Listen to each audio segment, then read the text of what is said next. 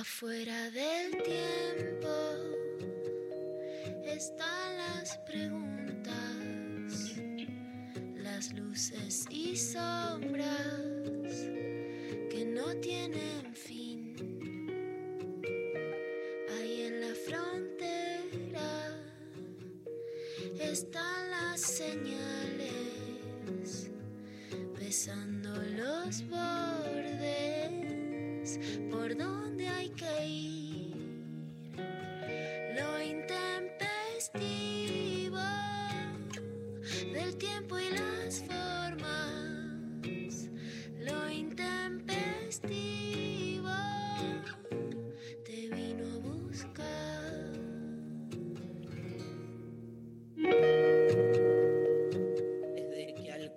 de- del mes programamos tan planificadamente con el equipo de producción, con Martín Rechimusi y María Stanriver, las distintas consignas que vamos a trabajar en el mes, cada programa, porque todo esto está planeado y pensado básicamente con un criterio ontoteocosmológico, o sea, alineándonos, por decir así, con el devenir del ser. Y desde hacía rato que habíamos decidido la consigna para hoy, que tiene que ver con un tema, digamos, que nos, a mi entender, y lo quiero charlar acá con la mesa, sobrevaluado, que es el amor. ¿no? Entonces, desde que arrancó el, el mes y yo sabía que el viernes 4, día de la muerte de Hannah Arendt, viste que la efeméride es como un dato radial, pero fundamental. Eh, y entonces supe cuál era la consigna de hoy, me traumé. Bien. De hecho, hoy me levanté a las 4.45 de la mañana, sabiendo que también... 4.45, también sabiendo también que hoy es el día del empleado público, ¿no? O sea, haciendo una línea que va de la Hannah Arendt postulando la banalidad del mal, Hoy también cumpleaños Eve de Bonafini. y hoy también cumpleaños Eve de Bonafini acaba de encontrar María Stanriver. Entonces, nada, podemos hacer todo el programa encontrando los hilos que unen a Eve de Bonafini, Hannah Arendt y el empleado público. También Pero Hermoso. No me subo. Vos te subís y Alex de la Iglesia también. Estamos, digamos, pero antes de todo eso, y basta de cumpleaños, porque prefiero... Es eh, el día de la publicidad también. Bueno, la banalidad del mal es la publicidad de nuestro tiempo, claramente, ¿Mm? que ha dado ah, tanta normalización, tanto control contra el que han luchado las madres de Plaza de Mayo históricamente, y que Alex de la Iglesia ha sabido muy bien este, nada, expresar en su obra. ¡Vamos! Ah, sí, ahí. Poneme cinco palabras y te creo un concepto, boludo, un concepto. Concepto, concepto. Bueno, Se la va a cuestión caer es, la máscara, Darío. Se te va a caer la máscara un día. es que detrás de mi máscara, ¿sabes qué hay? Un ser Otra, humano. ma- otra máscara. Y vos seguís sacándome máscaras y te vas a encontrar con más máscaras. Eso decía Y- un profesor mío de teatro llamado David Amitín. No sé si lo conoces. Sí, David. David Amitín. Él decía que eran la emocionalidad y la máscara eran como una cebolla que vos le ibas sacando capa y aparecía otra cosa, siempre lo mismo, o sea que no había ningún problema, no había que ahorrar emoción, porque es una cosa muy del actor ahorrar emoción. Amo, amo la economía de las emociones, amo todo ese cruce que se da en el teatro y que después, obvio, tiene que ver con la vida misma, voló, la vida misma. Eh, cuando yo era adolescente puber, la primera etapa de la adolescencia, que era básicamente un idiota, eh, había encontrado un texto de Cortázar, pero de este texto de Cortázar de los poco conocidos por lo insulso, pero yo lo había pegado en la, en la pared de mi pieza y mi hermano Mauro, que tenía nueve años, se empezó a cagar de risa y al día de hoy me gasta con esa cita. La cita decía, la vida es una cebolla. Hay que pelarla llorando.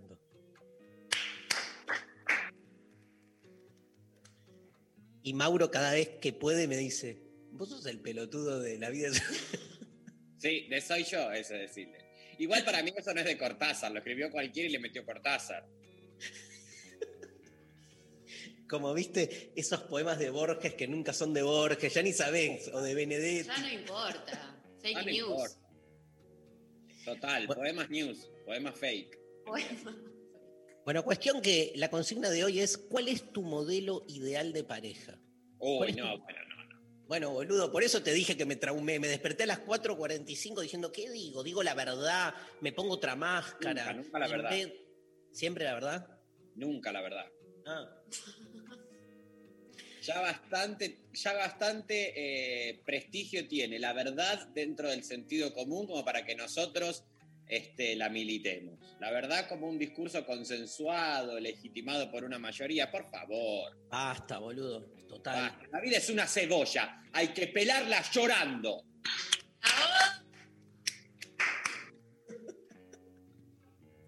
Se siente, se siente. Tincho presidente. Gracias.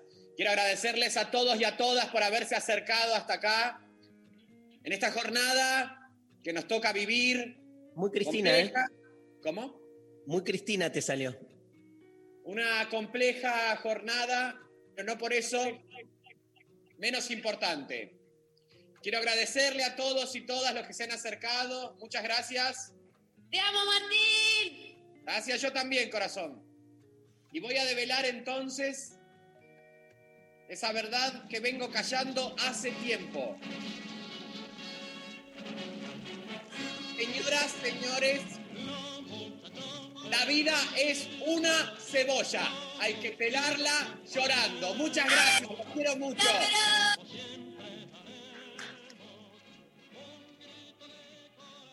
Lo que no se entiende es qué significa pelarla ahí.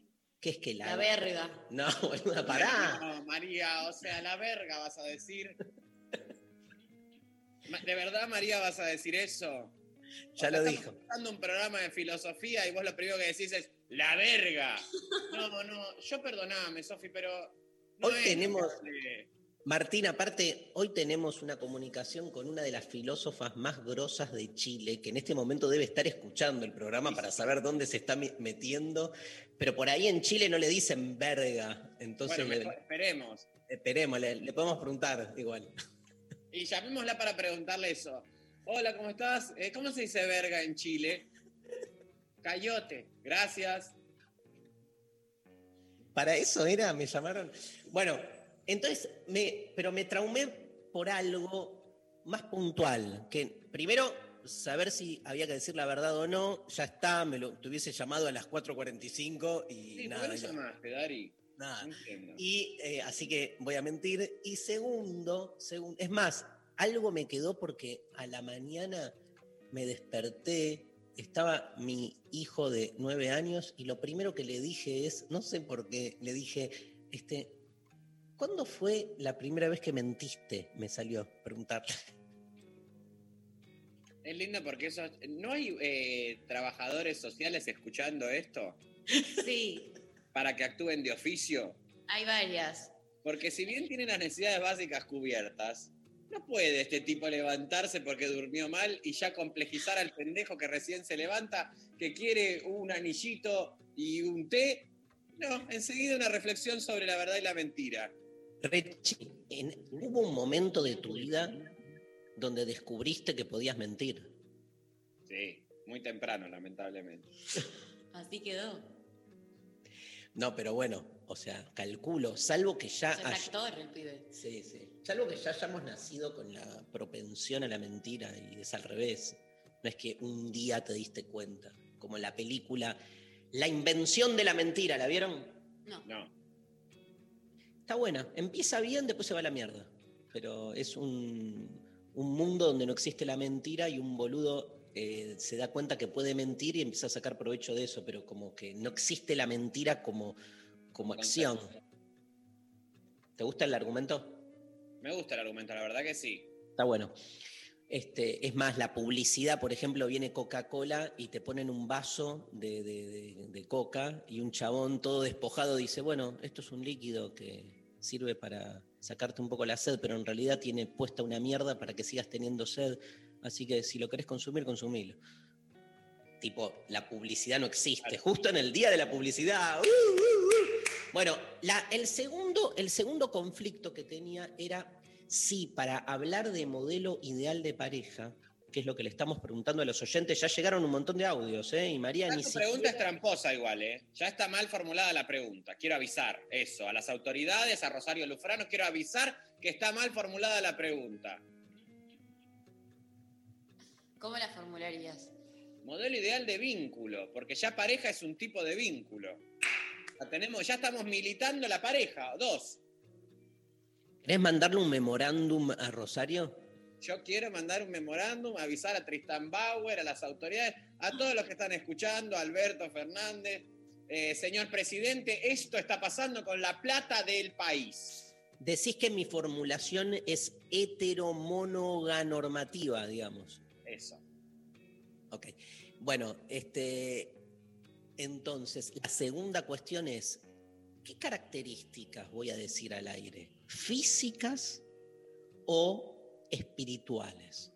¿De personalidad o de cuerpo? Porque, tipo, modelo ideal de pareja. Yo te podría decir, empiezo ¡De yo, ¿sí? vínculo! No, pero, bueno, de vínculo, está bien, de vínculo. Pará, no me contaste ¿Qué? qué sorteamos. Ah, sorteamos. eh, ¿Qué sorteamos y a Un dónde nos escriben? departamento en Villa Gesell. Para pasar del 1 al 2 de febrero. No, igual es de pareja. El que esté en desacuerdo con este, la formulación puede decir, desacuerdo.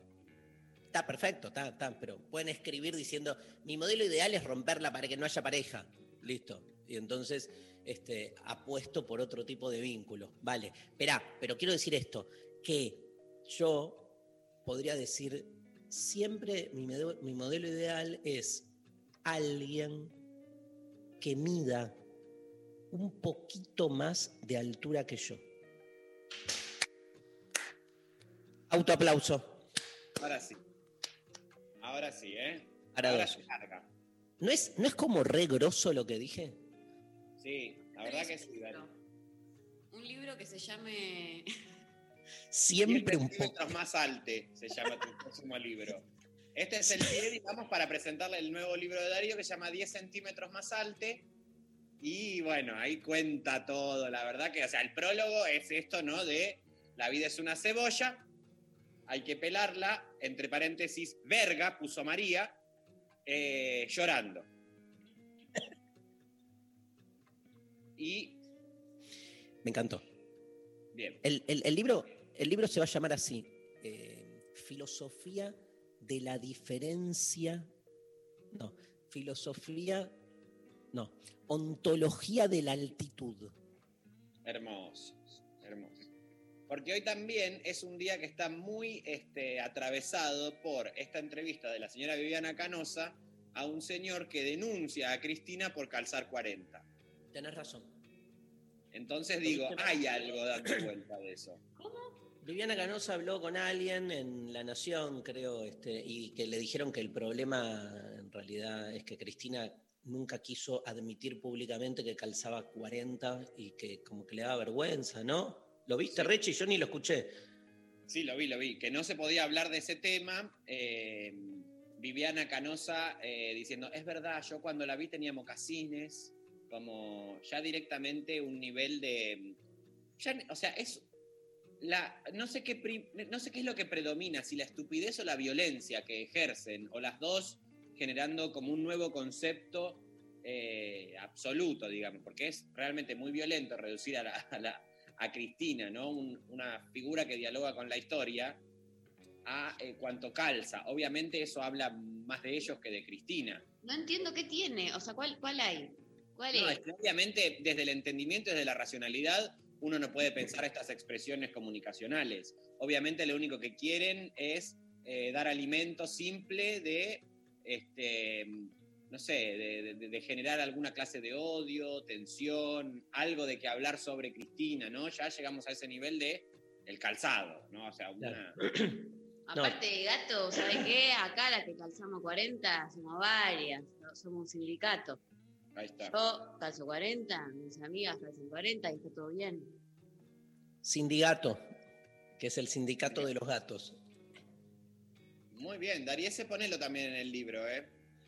María está bueno. mostrando, María está mostrando la pata de sus. ¿Vos cuánto calzás? ¿40? A ver, María, mostrá las patas. Hay coreanos que pagarían fortuna por las fotos de tus pies. Escúchame, María calza 40. Lógica. ¿María es la nueva Cristina? Sí.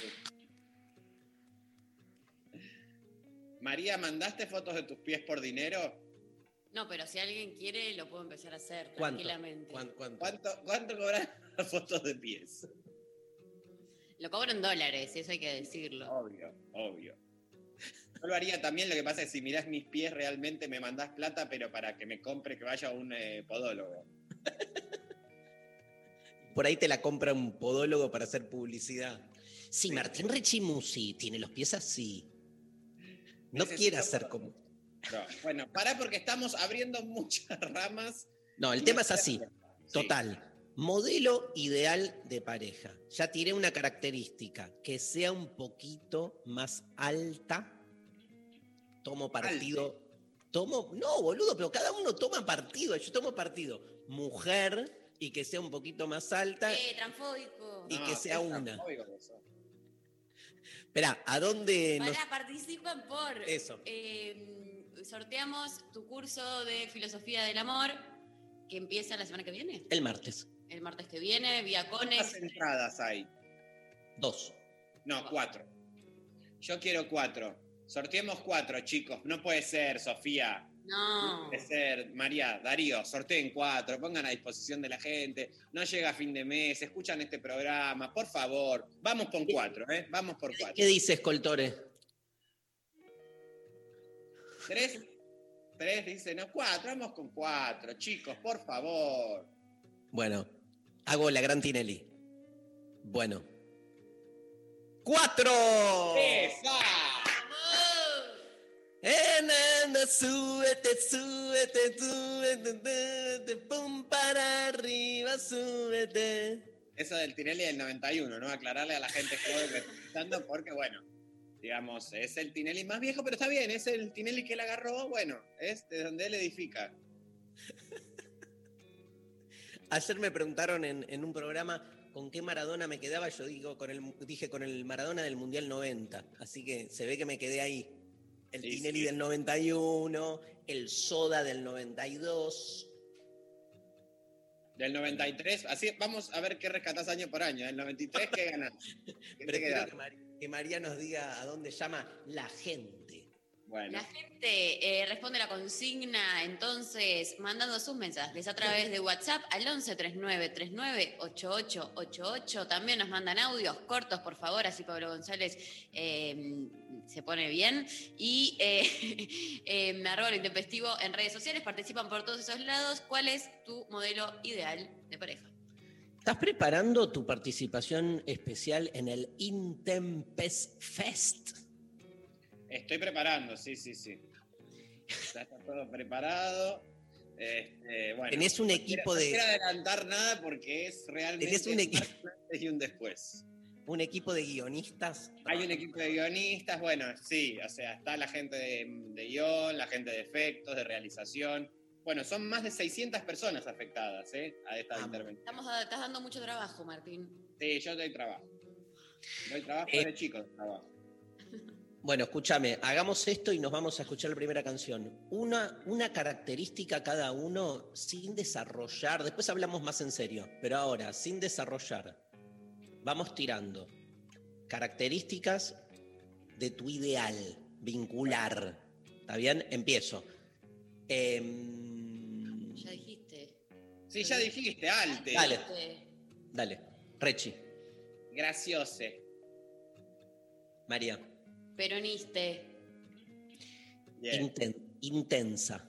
Pero cuánto. No, intensa ya Ay, empieza la toxicidad. pesado. O sea, Boludo, ya. ¿Por qué? Nadie le discutió nada a nadie, me discuten a mí el, No, el rasgo. Para empezar, que vos eh, haces y deshaces las reglas como se te cantan las tetas.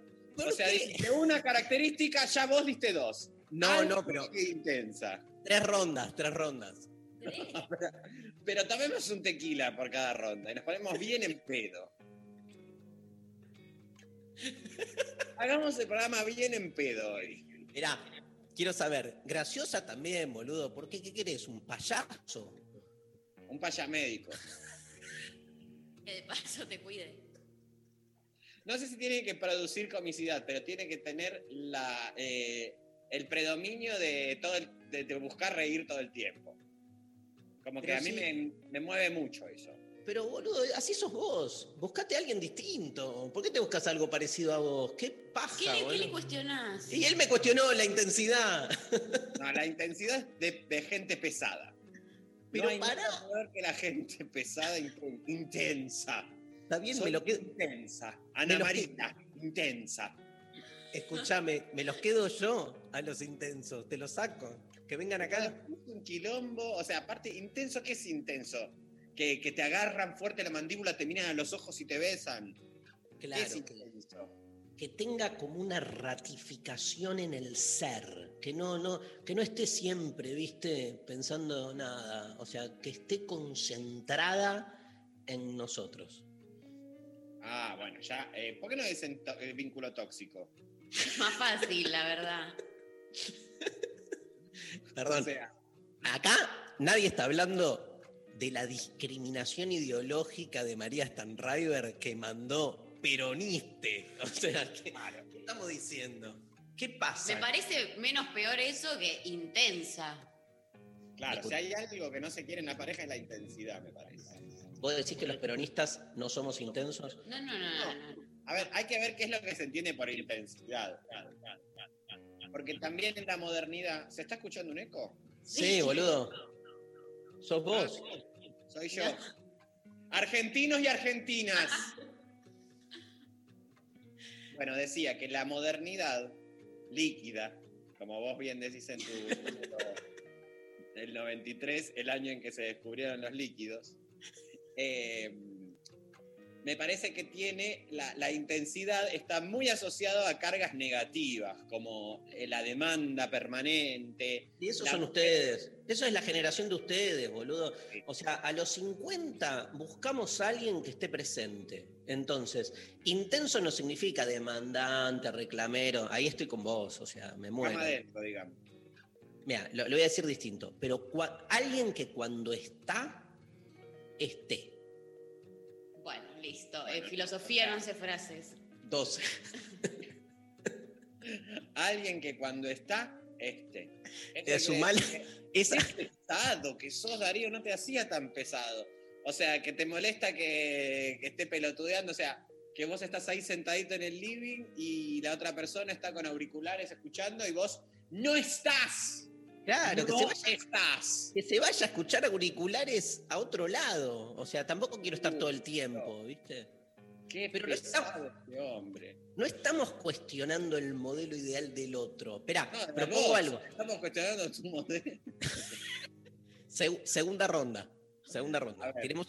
Dale. ¿Quién empieza? Eh, Vos. ah, dale. segunda característica. Sí, sí. Ah, a ver. Empiezo yo, empiezo yo. Dale. Empatique. Y lo que pasa es que vos, María, estás haciendo todo el progre list. Y bueno, Entonces, la verdad que vos lo que estás buscando es un lugar donde militar, me parece. está difícil. Un centro de militancia, una unidad básica. Eh, Dale, Martín, es una característica, puede ser cualquier pelotudez. no, no es, no es tan simple, porque ustedes están diciendo cada cosa que la verdad preocupa. Yo estoy queriendo pensarlo más a profundo. Yo también estoy sin terapia, ¿eh? Entonces, Voy yo, estoy voy yo. buscando esto medio para pensarme. Que le. Que. em, me arrepentí. me arrepentí. Ah, tienen que fumar porro. Y sí. ¿En serio? Sí. Mira, grosso.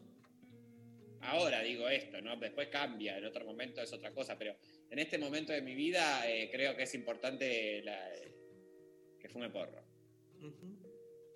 Digo, para seguir sumando con el progre list. Está perfecto, ¿eh? Capaz que entre los dos hacemos como un ideal más copado. Y puede ser, estamos haciendo eso. eh, yo tengo otra. Que. mm, que, que le- eh, ¡Dale, decilo! no, nada, no, me voy arrepintiendo de todas. Eh, bueno, vamos a la pausa. Tiene que calzar 40 para mí. Yo había dicho que sea un poquito más alta. Ahora, el, el único que se animó a algo físico soy yo, boludo. Ustedes se fueron con empática, todas esas cosas así. Al final, elegís a alguien porque te cruzas a alguien. ¿Te gustó o no te gustó? Lo que te gustó o no te gustó. Pero me gusta que vos proponés una consigna para después eh, darnos un cachetazo. ¿Qué somos? ¿Pelotuditas, María? Dos pelotudas acá. El único que recibió cachetazo porque banco a muerte la intensidad, un valor este, en, en nuestro tiempo eh, eh, menospreciado, eh, cuestionado. Voy a bancar que en una pareja no hay nada más hermoso que la intensidad, un rato, ¿no? Un rato. Que la intensidad, un rato. Ah, bueno, ya ahora vamos a recular en chancletas. Ningún pelotudo. Bueno, basta. Voy con mi amor ideal. Pablo, vamos a escuchar a mi amor ideal, porfa. Me está ahí esperando. Eh, Bjork, uno de mis novios de toda mi vida. Human Behavior.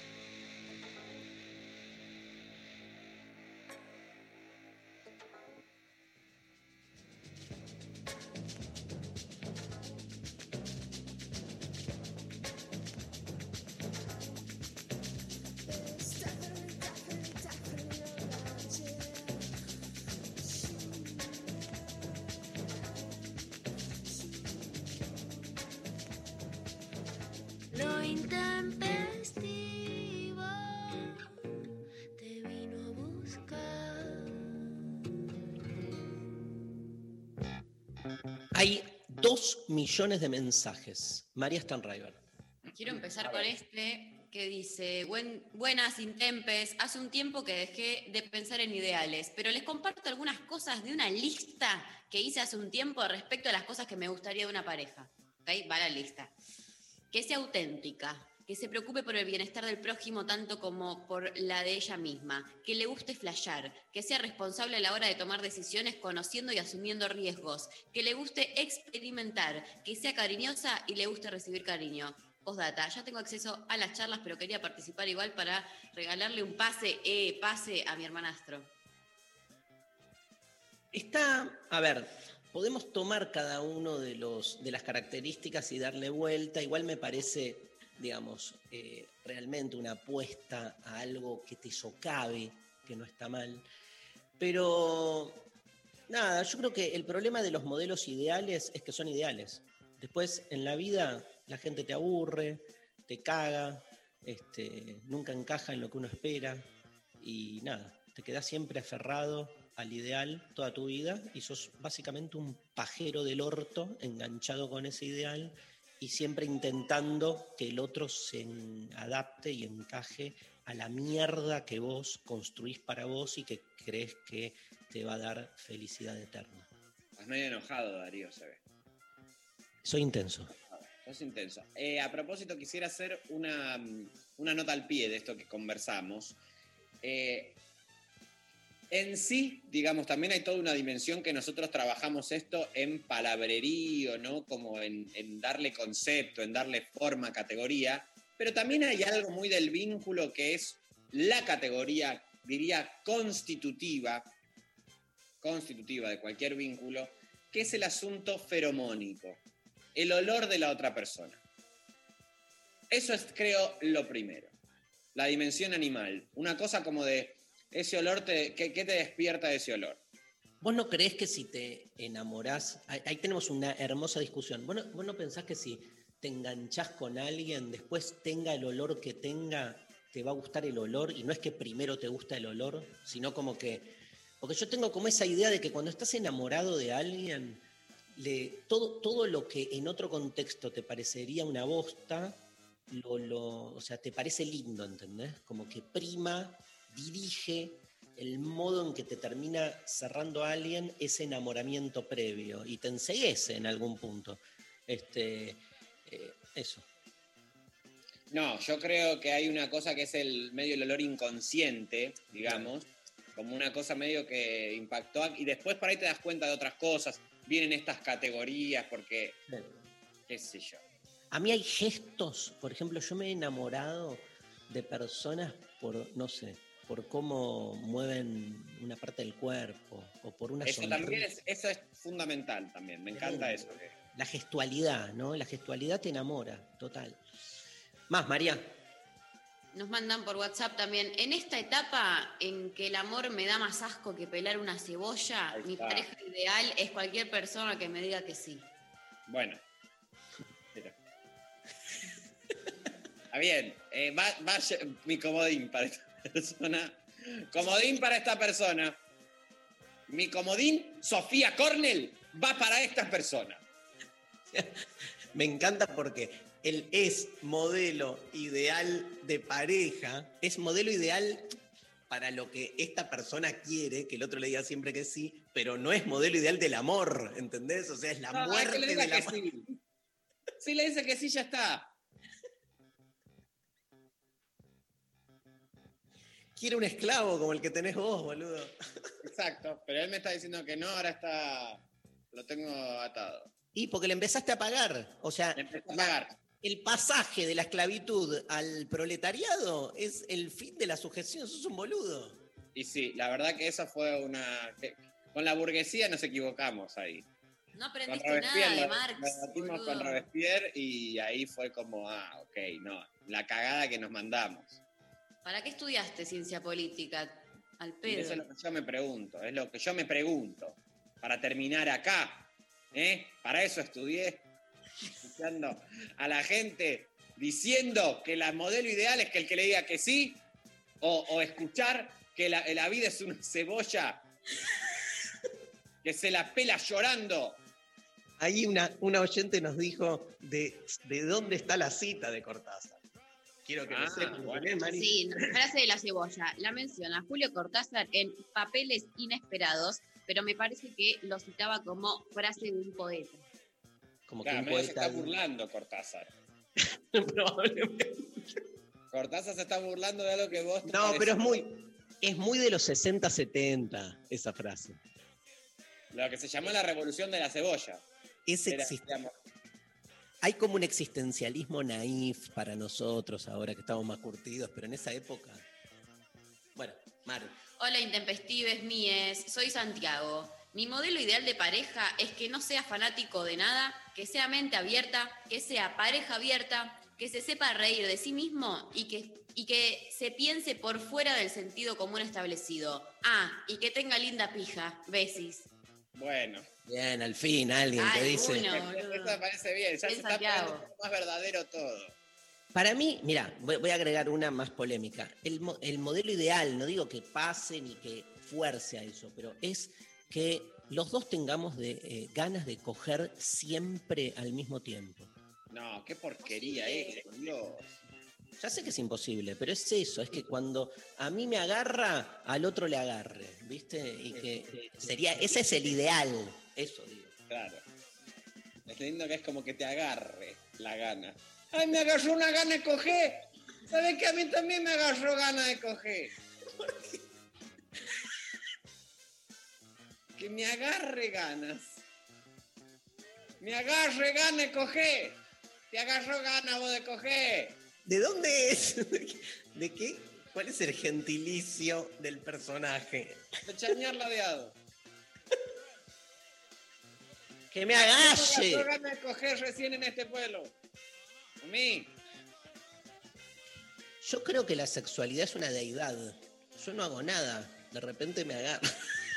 Ahí está, de repente te agarra ganas y ya está. Es como lo mismo que cagar, digamos. Es como, es eso, me agarró.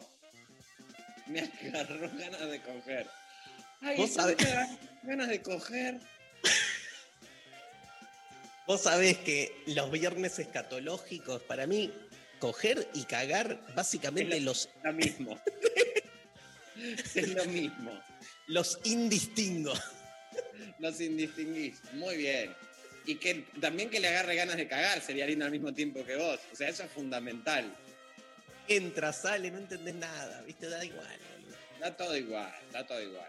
Y te quiero decir algo. Un día, no voy a decir nada, pero el día que me hice una colonoscopía, me la hice un viernes. ¿Ves? Hay un tema con tu analidad y los viernes, que la verdad, porque verte viernes Venus, ¿no? Como. El amor. como Viernes, correcto. Venus, amor. Día del Amor. Eh, ¿Me, me pasás un audio, González? Buenas, Intempes, ¿cómo va? Bueno, mi modelo ideal de pareja eh, sería dentro de una estructura no monogámica, primero, así que le llamaría compañero, por ahí. Eh, tiene que ser, en primer lugar, y no negociable, peronista, sí o sí. Y después podría ser una persona que se dedique a la filosofía de la biología y, y que sea apasionada, sí o sí, también. Todos esos requisitos como ideal. Por ahora no lo estoy encontrando. Abrazo grande. Tres- Tres personas en el mundo. O sea, eh, ha reducido nuestra oyente, o 30, ponele, o No. 3000, pero en el mundo. O sea, ha reducido mucho así. Justo, te- o sea, ¿cómo podés poner como característica que se dedique a la filosofía de la biología? Es como mucho, o sea, la, la invitada de hoy, ahora vamos a charlar con, con Diana Aurenque, se dedica a filosofía y medicina, está cerca. Pero, digamos, fue muy específico, es como, este, eh, mi- modelo ideal es alguien a que le guste, digamos, determinada comida, ¿entendés? Como eh, o- o algo demasiado específico, cagaste, boludo. Es como una manera... Son casi eh, modelo establecido para que no suceda. Porque si no, ya deja de ser modelo ideal. Sos un genio, tal cual. Tirame otro audio, González. Hola chicos, buen día, ¿cómo están? Eh, mi modelo de pareja ideal es que me haga reír mucho y que me aguante más de tres meses, que eso ya es mucho. Les mando un beso grande. Re, chi, musi. Re, chi, Eh, musi. Eh, no, yo no, to- no, no soy eh, no soy una persona que tenga el don de la tolerancia, la verdad. Ah, pero hacer reír, o sea, sos básicamente eso, digamos. Sí, pero eh, soportar tres meses a alguien, No, está bien, eso sí. Pero podemos decir que vos sos alguien que garantizás eh, un estado de buen humor o No, este, te, ha- no, no, te no. haces, te haces el gracioso para laburar y después sos un forro ortiva. Exactamente eso. ¿En serio? ¿sí? Yo me hago el gracioso. Yo corto ahora, la Sí. tra- cortamos acá a la una, me encierro en mi cuarto, no le hablo a nadie. Hay grandes humoristas que, que después, este, no me acuerdo los ejemplos, estoy hablando al pedo, pero este, de los que se decía como que eran como muy graciosos, no sé qué, y después eran muy chotos en este, su, su manera de relacionarse con los otros. Y bueno, puede ser, la verdad que los entiendo igual. Vamos a la pausa, vamos a la pausa eh, y ya está, Diana Urenque en línea para charlar con nosotros un ratito. Vamos a escuchar eh, Janis Joplin, ¿te parece, querido Pablo González? Este, para cerrar y abrir, este, ya que hablamos del amor. Cry Baby, temón de Janis Joplin. Esto es lo intempestivo del viernes.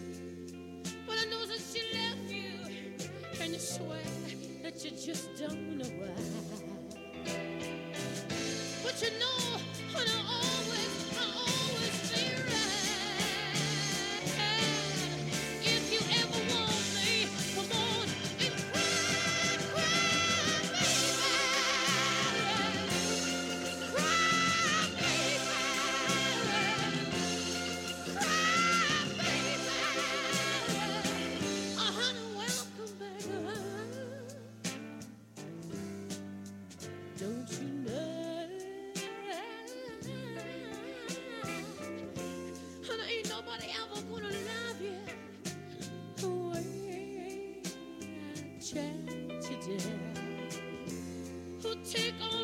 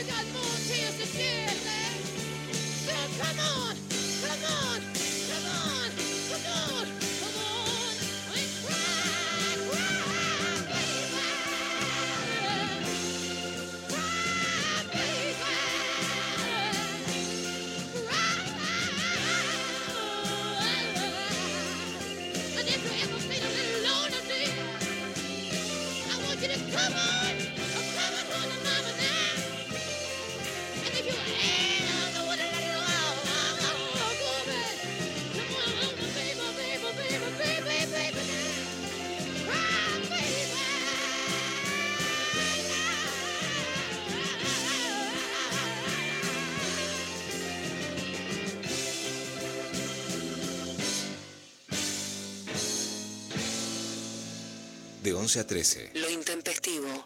Nacional Rock. Resistir. Resistir. Transformar. Transformar. Transformar y transformarse. Transformarse. Nunca parar. 937. Nacional Rock.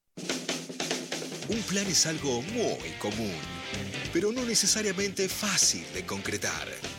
A menos que sea un gran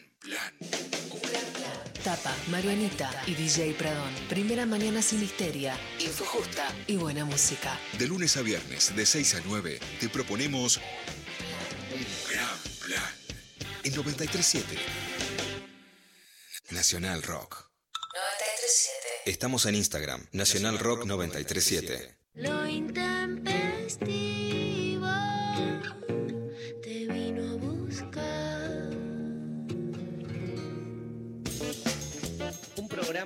que se llama Lo Intempestivo, obviamente no puede sino ser un programa donde nos damos el lujo de conversar permanentemente con gente de filosofía y más con gente de filosofía que ha leído mucho a Nietzsche, como por ejemplo Diana Aurenque, que nos recibe del otro lado de la cordillera para volver a esos lugares comunes del periodismo. Este, ¿Cómo estás, Diana? Qué placer. Hola Darío, no, el placer para mí, muchas gracias por la invitación, encantada.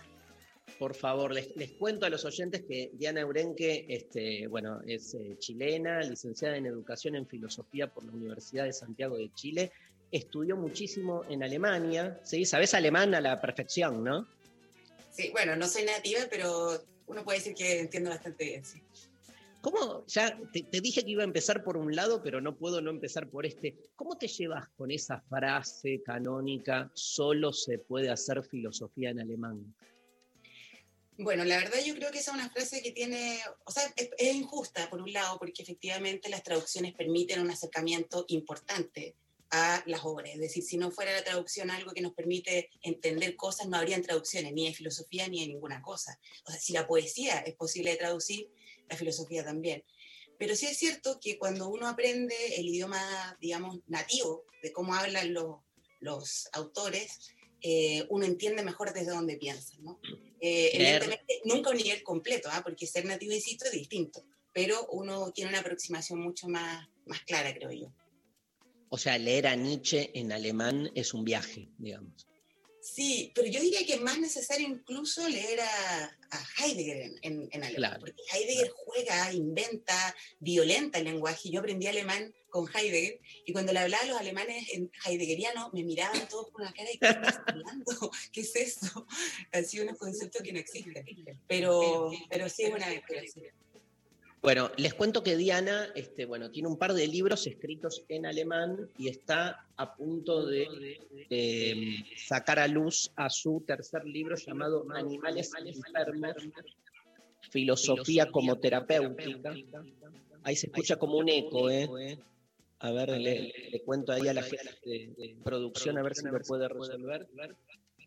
Animales enfermos, Filosofía como terapéutica, que va a salir, sí, en español el año que viene. Y también, ahora, ahora vuelvo, también Diana es columnista regular del diario de Clinic y conduce la sección de filosofía Agora del radio de la Universidad de Chile.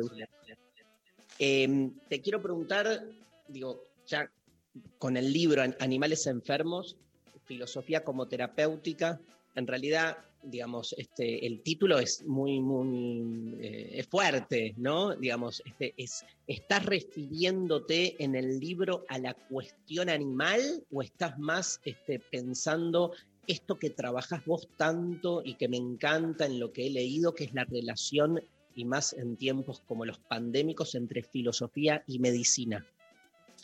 Mira, eh, la verdad el libro es un poco las dos cosas. Por un lado está esto de que, eh, por supuesto, la, la- la pandemia nos ha puesto estos temas que yo trabajo, que son salud y enfermedad, de una manera distinta o, o con una urgencia distinta. Pero en realidad yo quise titular este libro porque tiene una influencia nietzscheana muy fuerte, esta idea de que el ser humano es un animal enfermo. Por lo tanto, recupera esta idea de que somos animales, pero, y que la filosofía ha sabido desde el principio, pero como que el predicado eh, es cuando uno dice el, el animal racional, esto del, del- del- del animal nunca ha sido importante, sino que nos hemos quedado con los predicados, ¿no? Eh, entonces yo creo que Nietzsche es uno de los filósofos que de mejor manera recupera la condición animal humana y dice, bueno, somos animales, pero, animales no justamente eh, muy dotados, sino más bien necesitados de compensar nuestras falencias biológicas y orgánicas. Y a propósito de eso, es que tenemos técnica, cultura y hasta razón, filosofía. La filosofía es una compensación, ¿no? Entonces, es bonito, creo, ver eso porque nos baja un poco ese pedestal imaginado de que somos tan privilegiados y tan especiales y más bien somos producto de carencias eh, lo que somos hasta ahora. Entonces, esa es como un poquito la lógica del, del, del libro. Es fascinante. Escuchándote interpretar a Nietzsche, eh, me pasa un poco lo, que también sucede aquí en Argentina, que somos muchos los que tenemos lecturas de Nietzsche muy, muy ligadas a las que vos hacés, en esa línea, podemos decir, de un Nietzsche que tiende a la apertura y, si me permitís, de un Nietzsche, entre comillas, de izquierda, ¿no? con todo lo que implica la palabra izquierda ligada a la deconstrucción, ligada a la apertura, al post-esencialismo, por decirlo así.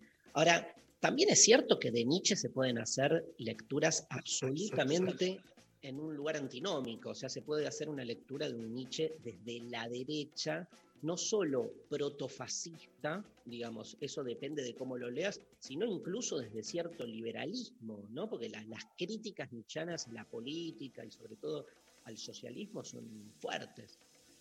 Claro, absolutamente. Pero yo también como coincido con la lectura que haces tú y, y creo que, por ejemplo, hace Vanessa Lem, que es una, una alemana eh, que vivió en Chile mucho tiempo y ahora está en Australia, que ella fue también una de las primeras en tematizar el, el asunto de la, de la cuestión animal en, en Nietzsche. Eh, también se, se ha dedicado mucho a trabajar el tema de las plantas, la- la- como la filosofía vegetal de, de Nietzsche, muy interesante. Y en el fondo está esta lectura, como bien dices tú, que Nietzsche es un primer defensor del pluralismo, la individualidad, de que no hay algo así como esencias rígidas, cuerpos que normen, que, que de una u otra forma sean, tengan algún tipo de eh, validez universal. Entonces, y especialmente en su consideración de la salud, o sea, decir la salud, eh, debemos dejar de lado el prejuicio de la normalidad de la salud. Es casi como cuando uno lee Foucault y dice, bueno, en realidad esto es Nietzsche, ¿no? Eh, esto de que de que eh, no hay nada más dictatorial que decir que el cuerpo es de una forma, que la salud es una, que los médicos con sus recetas determinadas pueden eh, realmente establecer lo que es sano y enfermo. Y en ese sentido, si uno piensa en, en, en lo que ha pasado por lo menos en los años 80 en adelante con la comunidad de personas no oyentes, con la comunidad de personas no videntes, que han establecido una especie de modelo social que dice, no somos discapacitados por tener una anatomía determinada, sino porque esta anatomía en, un, en una sociedad logocéntrica y que valora ciertas características no tenemos cabida. Entonces, es interesante como Nietzsche, como bien dices tú, que por mucho tiempo fue asociado a posturas por su hermana, por supuesto, por Elizabeth Foster Nietzsche, más fascista, eh, eh, como nazi, totalmente La hermana y el, el marido, ¿no? De la hermana. Exacto. Entonces, eh, es interesante que esa lectura se ve absolutamente, eh, digamos, eh, criticada por la propia interpretación nietzscheana, que es más bien por el individualismo y la, y la absoluta libertad de poder autodeterminarse. ¿A vos te interesan los, eh, la, parte biográfica de los filósofos? Te lo pregunto porque en el caso de la relación de Nietzsche y, y la enfermedad eh, barra la salud, está directamente ligado a sus propias dolencias corporales. Y te lo pregunto porque eh, aquí en Argentina se nos murió Maradona y el, el debate, el debate para todos, por favor, sí. Obvio, gracias. El, el debate toda esta semana fue el Maradona artista y el Maradona persona, ¿no? El Maradona jugador, el Maradona vida privada, con muchas líneas. Digo, ¿hasta qué punto es ese gran debate acerca de si lo que hace alguien excede su vida personal, si hay que saber de su vida personal o no para poder acceder a la obra? ¿Qué pensás? Esa pregunta es buenísima y sobre todo porque yo tengo dos filósofos con los que trabajo y son los dos bien polémicos, Nietzsche y Heidegger. Los dos justamente exigen que uno tome posición porque han tenido obras maravillosas, pero también han tenido recepciones complejas y también momentos eh, biográficos que son complejos. Y ahí yo creo dos cosas. Una, creo que, en primer lugar, ni los artistas, ni los filósofos, ni los genios, ni genias de ningún tipo son guías eh, espirituales en todos los sentidos, ¿no? O sea, no hay que hacer como sacerdotes a, a alguien por su genio disciplinar, en el ámbito que sea. Eso es lo primero. Pero lo segundo, yo sí creo que la biografía personal de los autores tiene mucho que ver, sobre todo en, en- en grandes, en los grandes de la historia, tiene algún filtro o pasa algo, no es irrelevante. Los filósofos, los grandes filósofos o filósofas, no solamente estudian un problema de investigación que es interesante para la academia de moda, sino que hay algo que los mueve vitalmente. Entonces yo sí creo que, eh, precisamente en el caso de Nietzsche, el enfermo más enfermo de toda la historia de la filosofía probablemente es el- uno de los que desarrolla una filosofía de, de la medicina más completa y una teoría de la salud mucho más completa que otros. Entonces sí creo que la filosofía es su terapia personal para su, una situación personal en la que él vivía. Por otro lado, Heidegger, la política, también es una, eh, no sé, la segunda parte, las contribuciones, los libros más oscuros, son también manifestación filosófica de un interés ahí irracional, complejo. Eh, entonces, la, la cosa es compleja. No creo que exista una división entre el pensador y la obra, pero sí creo que hay una forma en la cual nosotros podemos decir, hay partes de la obra que dejamos y otras que vamos a criticar y, y no, no, no anulamos a los pensadores o a la historia de la filosofía. Si no, no nos quedamos con nada.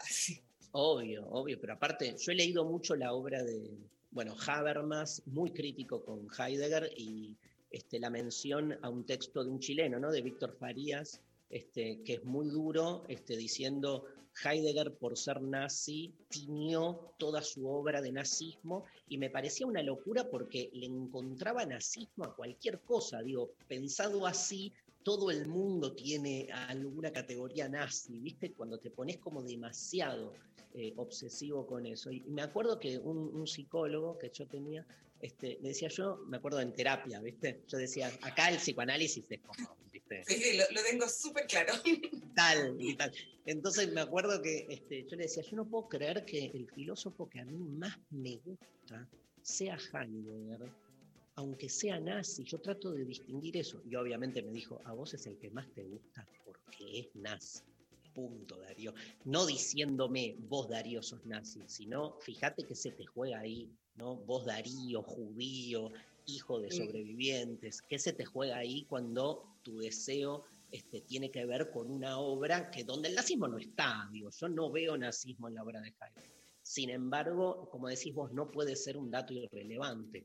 Y este, déjame, no sé si querés agregar algo, pero te quiero preguntar esto. La, típica pregunta, ¿por qué gusta tanto Nietzsche?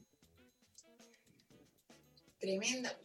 Y las preguntas. Bueno, voy a ser breve, pero creo que esto se puede mm, pensar así. Eh, primero contextualizar quizás de que es curioso que Nietzsche eh, es uno de los filósofos más recientes en la historia de la filosofía, considerado con- comparado con Aristóteles, con Platón, qué sé yo, pero es tan conocido como Platón Aristóteles. Y eso es curioso pensando que a principios del siglo XX se le miraba despectivamente como un filósofo artista, como un filósofo poeta, lo mira- la academia lo miraba absolutamente menos, porque era, aparte que había terminado totalmente loco de remate, entonces eso, más ser poeta, más ser filólogo, era una suma de un personaje que no era para tomar en serio, ¿no? Eh, pero curiosamente, yo creo que ahí Heidegger fue muy importante por todas las lecciones que le dio eh, sistemáticamente como tres años seguidos, cuatro años seguidos estudiando Nietzsche y siendo Heidegger muy popular, yo creo que él rehabilitó un poquitito y le dio esa condición de filósofo serio.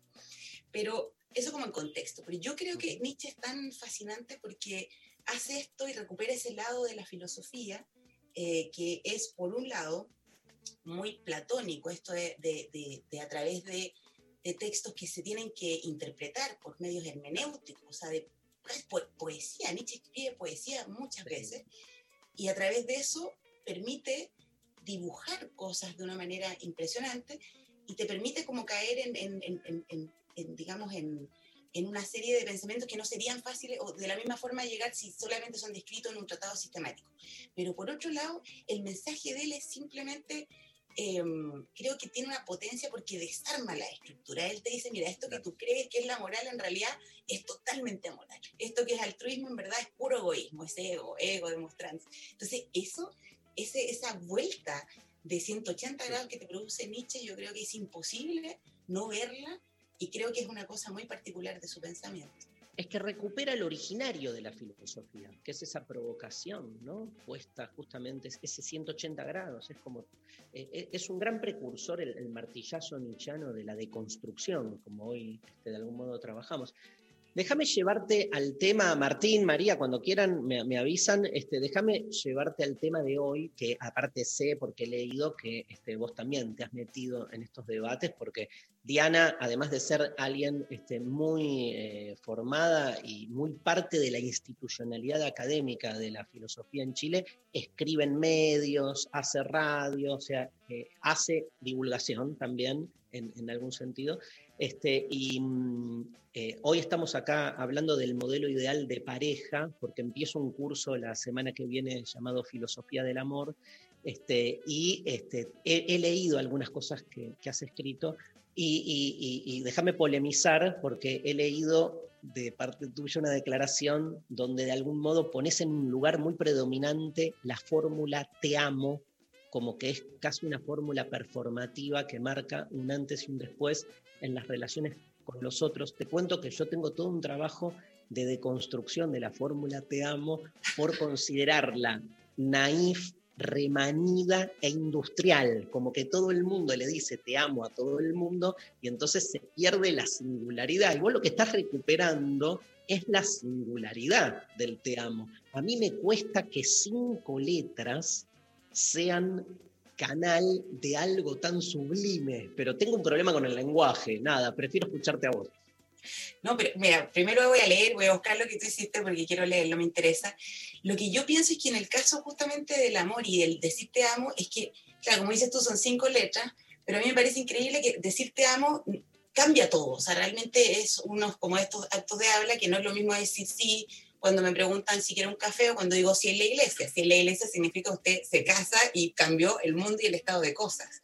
Del mismo modo, si yo digo te amo eh, a una persona que, con la que estoy saliendo, qué sé yo, eh, eso va implicado y amarrado de una serie de cosas, pero al mismo tiempo eh, es verdad que al, al puro hecho de pronunciarlo puede ser que se pierdan un montón de cosas. Entonces, en realidad uno debería decir, o sea, como tú dices, es un problema cómo uno expresa algo que parece ser que mejor no lo digamos, porque lo mencionamos y desaparece. Es uno de los fenómenos más, más difíciles de decir, pero uno eh, al mismo tiempo que si no decimos, no ocurre. O sea, si yo estoy enamorada profundamente y siento ese amor y no lo digo, no existe. O sea, hay algo del arriesgarse, del, del entretar, como de empezar a, por así decir, a exponerlo para que se pierda, que es como inherente al amor. Así que, por lo tanto, las conclusiones son medias dramáticas, ¿no? Dicho el amor, desapareció el amor, ¿no? Vos sabés que cuando, cuando este, lancé la, la, consigna de hoy, que es cuál es tu pareja ideal o tu modelo de pareja ideal, Martín Rechimusi, que está ahí este, escuchando esta charla, me, me paró en seco y me dijo, no, no, no, ¿cómo de pareja? De vínculo. Y de algún modo muy bien me puso en evidencia mi este, condición, digo, como mínimo monogámica, de la forma en que planteé el amor, ¿no? O pareja, ¿viste? Como de a dos. Este, ¿Vos tenés lecturas acerca, crees que realmente hay una crisis de, de la pareja monogámica o es más una cosa de microclima, ¿viste? Más de, de, de gueto, de, de, tribus que hablamos. Urbana, y, sí, ¿Eh? bueno, yo sí creo que hay una, una cosa como de, por lo menos la, las generaciones más jóvenes, una, una especie, por lo menos en Chile lo que observo mucho, es que eh, nadie quiere como decir que está en pareja, ¿no? O sea, como que todos están saliendo con alguien y hacen, y tienen relaciones como muy abiertas y todo es como muy son todos de verdad como del, no sé, siglo 24, por ahí, como con, no sé, Blade Runner 2049, una cosa así como, como todo muy, muy futurista, pero al mismo tiempo, pero yo creo que es porque los modelos que tenían an anteriormente son de parejas, los padres, o bien en relaciones muy largas, pero muy infelices, con muchas historias que ellos no están dispuestos a, a aceptar y a tener para sus propias vidas, amantes, hijos por fuera, mentiras, eh, abusos, golpes, violencia. Hay, hay relaciones, o sea, hay parejas que no ha pasado eso, pero la mayoría tiene sus historias. El tiempo trae historias. Eh, y luego tienes otras simplemente de divorcios, de, de fracasos, de, de esta relación de pareja. Entonces creo que hay mucha, hay falta de modelos de cómo estar en pareja y que vea uno que dentro de todo eso es aceptable. Entonces, y además en una cultura que es tremendamente, o yo creo tiempos donde somos tremendamente bajos o, somos poco resilientes a, a, tolerar que algo no sea como queremos que sea. O sea, hay mucho narcisismo, mucha exigencia de que eh, si el compañero o compañera o compañera, como sea, no califica, yo estoy perdiendo el tiempo, saco mi inversión y, pongo mi amor en otro lado. Entonces, como casi estar ahí, es, es, una cosa muy de consumo también. Entonces, eso frente a la otra idea del amor como algo que, que aguanta, construye, que también tiene que poder negociar, eh, ese, ese modelo creo que está muy poco explotado, ¿no? Eh, mm. que insisto, no quiero como esta cosa de que aguantarlo todo, o sea, qué bueno que las mujeres han dejado los matrimonios donde estaban viviendo situaciones de violencia y qué bueno que, que no tenga que ser la, la, dependencia económica lo que mantenga a las parejas juntas. Pero hay algo del amor que creo que tiene que ver con, con una especie como de construcción, de, soporte, no sé, que no es todo color de rosa y eso no, es malo. Vos, estás más cerca de una idea del amor más ligado, si querés, a lo científico o a lo metafísico?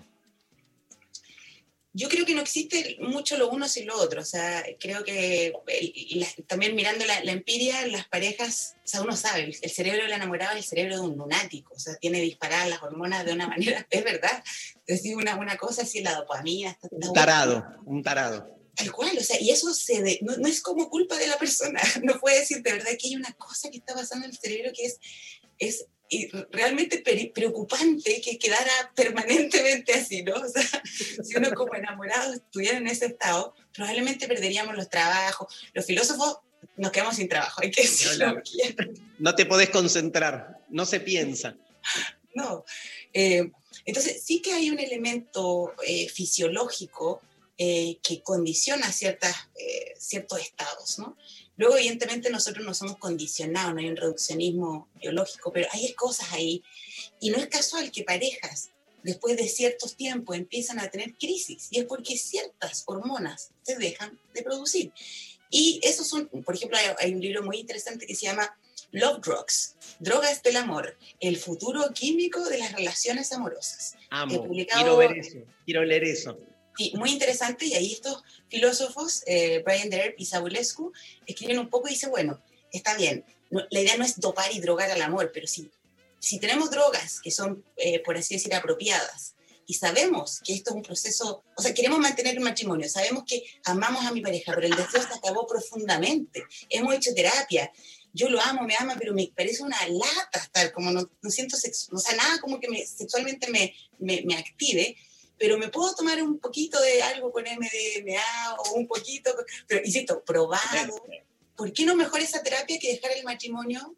Eh, o sea, es interesante la tesis, no estoy diciendo que, que me encanta. pero Martín, ¿cómo la ves? Vamos con la casillita. Me encanta, eh, digamos, desde la, invitación desde las voces científicas a eh, repensar, digamos, las conductas humanas con todo aquello que goza de, que, no, que no goza con nada de prestigio en la sociedad, ¿no? Porque digo, este el consejo de, bueno, drogas un poco me parece alucinante para, en nombre del amor, ¿no? Porque en, en tantos otros órdenes nos drogan con una legitimación abrumadora, ¿no? Ya sea desde la psiquiatría, desde la salud.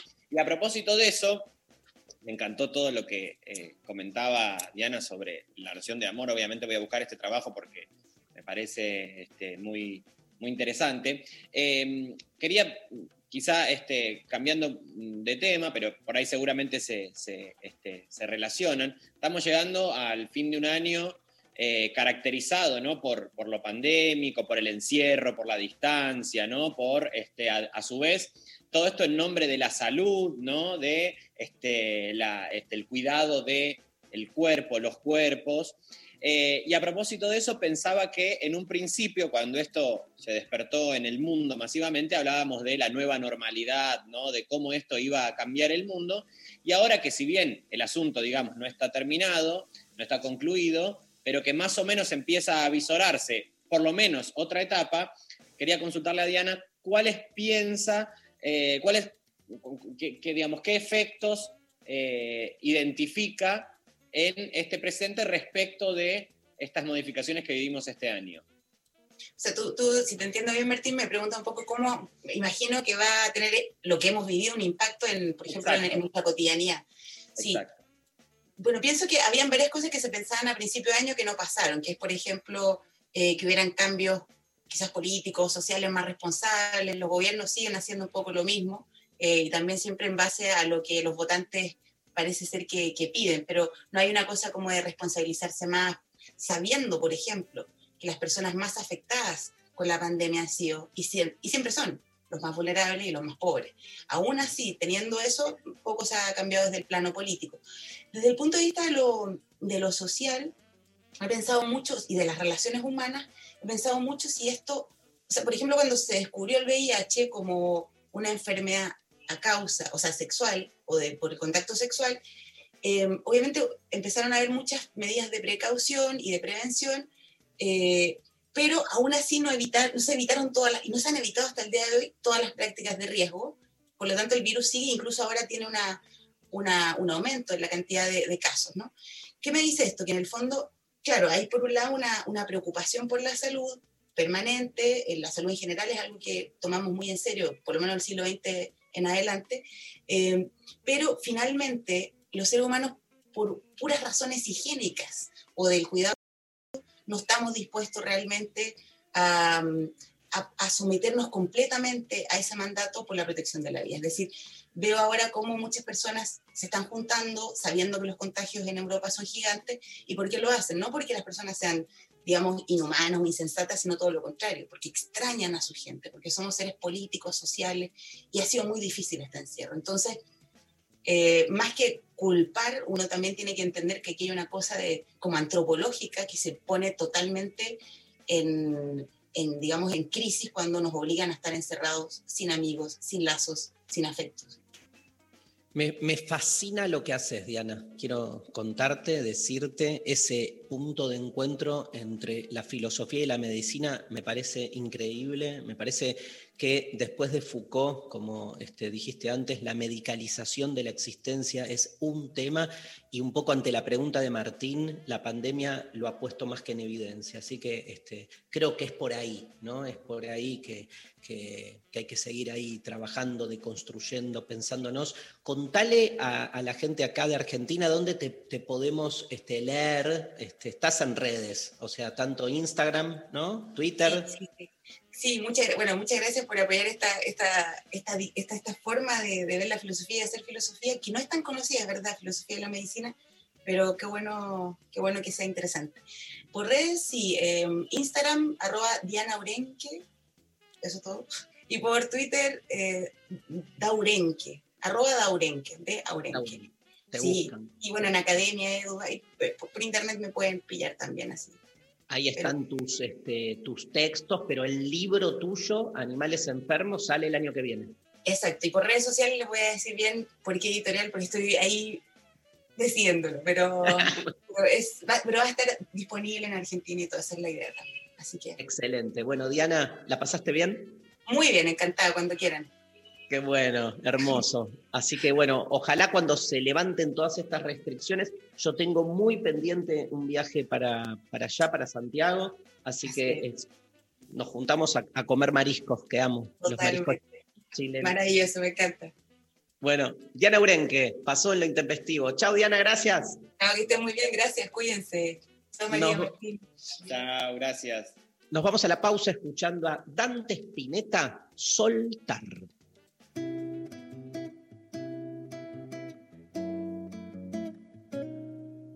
Soltar, soltarte de las manos y confiar que solo el tiempo sabe la verdad, que lo que pudo ser ya no será, al menos esta vez, y así tu color se borra con la lluvia, al menos esta vez. Pon tu alma Si me vas a matar, tendrás que gatillar, creer, abrirse como un gajo y entender la distancia es parte de crecer, que todo esto es por algo, no lo ves, dime, no lo ves, sin sol, nuestra flor se marchita bajo la luna, al menos esta vez,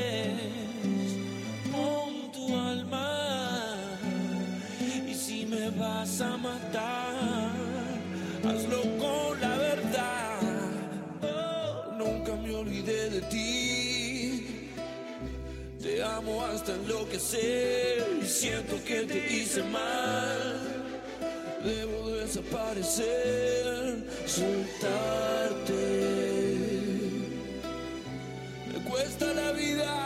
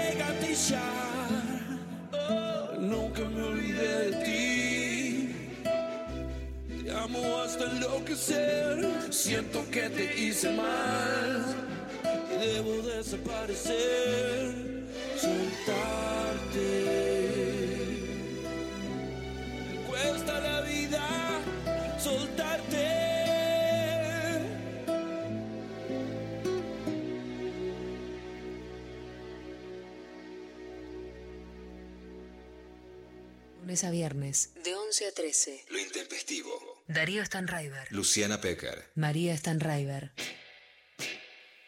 ¿Me, me pones un audio, Pablo González, de los oyentes que están desesperados? Hola, intempestives. Bueno, a ver. Que entiendan que la libertad es una responsabilidad. Más en esta nueva era eh, de los nuevos vínculos. Que sea intenso y peronista, porque no se puede amar un tipo macrista. Me la baja. Escúchame, Darío, me desconstruiste, me cambiaste la vida.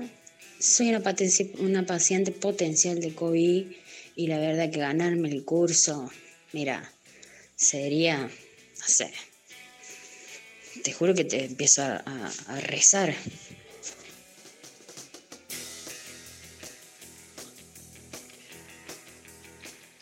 No sé, Darío, ¿qué pensás? No, que está bien. O sea, pasó por distintos estados en todo, en todo el audio. Yo le pondré una perimetral. Primero le mando un gran beso porque estuvo hermosa, es cierto, bancó mi intensidad, o sea, ya el rasgo ser intenso, que yo creo que es supra 40. Para los pendejes como ustedes, Martín y María, la palabra intensidad yo entiendo que suene como algo negativo, pero Bueno, hay, hay un momento, para mí es una grieta, los, los pro intensos y los anti intensos. Y bueno, nada. Pero hay que ver cómo lo definís. Está bien, pero ustedes por default ya la palabra intensidad les hace ruido. Porque ¿entendés? intensidad es un tóxico de mierda, potencial femicida en general, que tipo te caga la vida y Sí, la sí. psiquis. Sí, y, y- y los no intensos también son potenciales femicidas, o sea, no- Siempre son siempre, todos son potenciales femicidas. ¿sí? no, pero. Eh, sí, bueno, no sé, al final terminamos confundidísimos.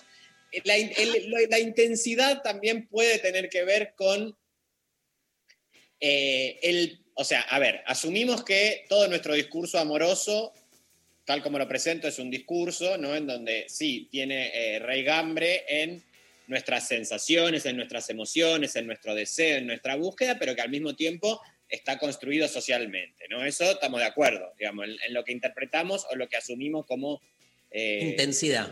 intensidad amorosa, sí.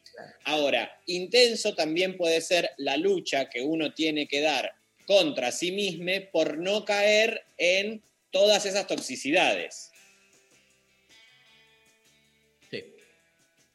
Estamos de acuerdo. Lo que pasa ahí es que posta.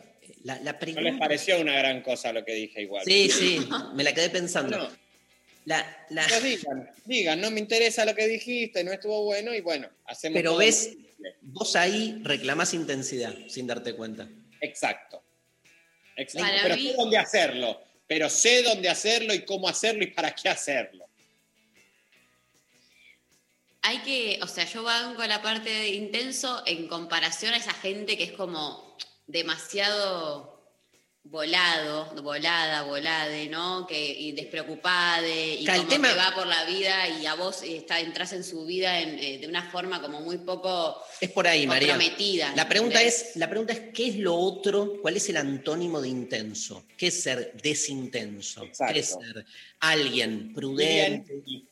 Olivia, claro, porque si lo llevas, lo otro de ser intenso es este, que le chupa un huevo vos, entonces, nada, anda a cagar. Ahora, si lo otro de ser intenso es ser alguien que este, sabe eh, esa distancia justa, ¿viste? Entonces sí, digo, o sea, lo que yo digo es que en esa distancia justa, cuando estás, es- eh, hay que estar, ¿viste? Yo no me banco la gente que cuando está, está fragmentada, ¿viste? Nada, por ahí nos vemos una vez por semana, pero cuando nos vemos estamos ahí y estamos este, uno para el otro, no estemos en otras, ¿viste? Este, porque si no, para eso tenés los otros días de la semana, que este, estás haciendo otras cosas. Te quiero leer un tuit.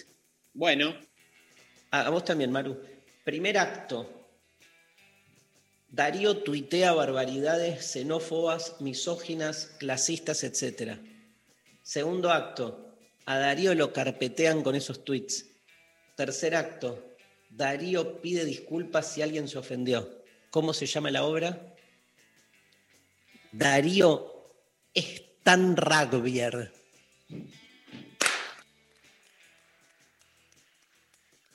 Vaya mi comodín para esta persona. No, pero eh, no, no, no está escuchando el programa. Me, me Bueno, llegó- vaya a la mierda entonces. Ese es un humor bien. Me gustó, ¿no, Martín? Me encantó. Me preocupé igual, hasta que no terminó, dije tipo, apa, se viene un carpetazo. Difícil, difícil. Carpetazo por tarado. Me queda. Bueno, este, eh, audios, ¿a dónde nos manda la gente, querida María Stanriver? Al 11 39 39 88 88. ¿Hay muchos audios, eh, Pablo? A la espera. Hay un montón. Vamos a, a- a dejarlos ahí y Dale, escuchamos leo, mensajes. si no. sí. Bueno, buen- eh, buenos días, intempestives. Mi modelo ideal primero tiene que compartir mi amor por Evita y me parece que con eso basta. No me pongo muy exigente porque después nos enamoramos de la primera persona que se nos cruza. Yo qué sé. A mí me gusta de todo, me gusta. En el modelo ideal, alguien que sea parecido y también alguien que sea distinto. No sé, no tengo, boludo.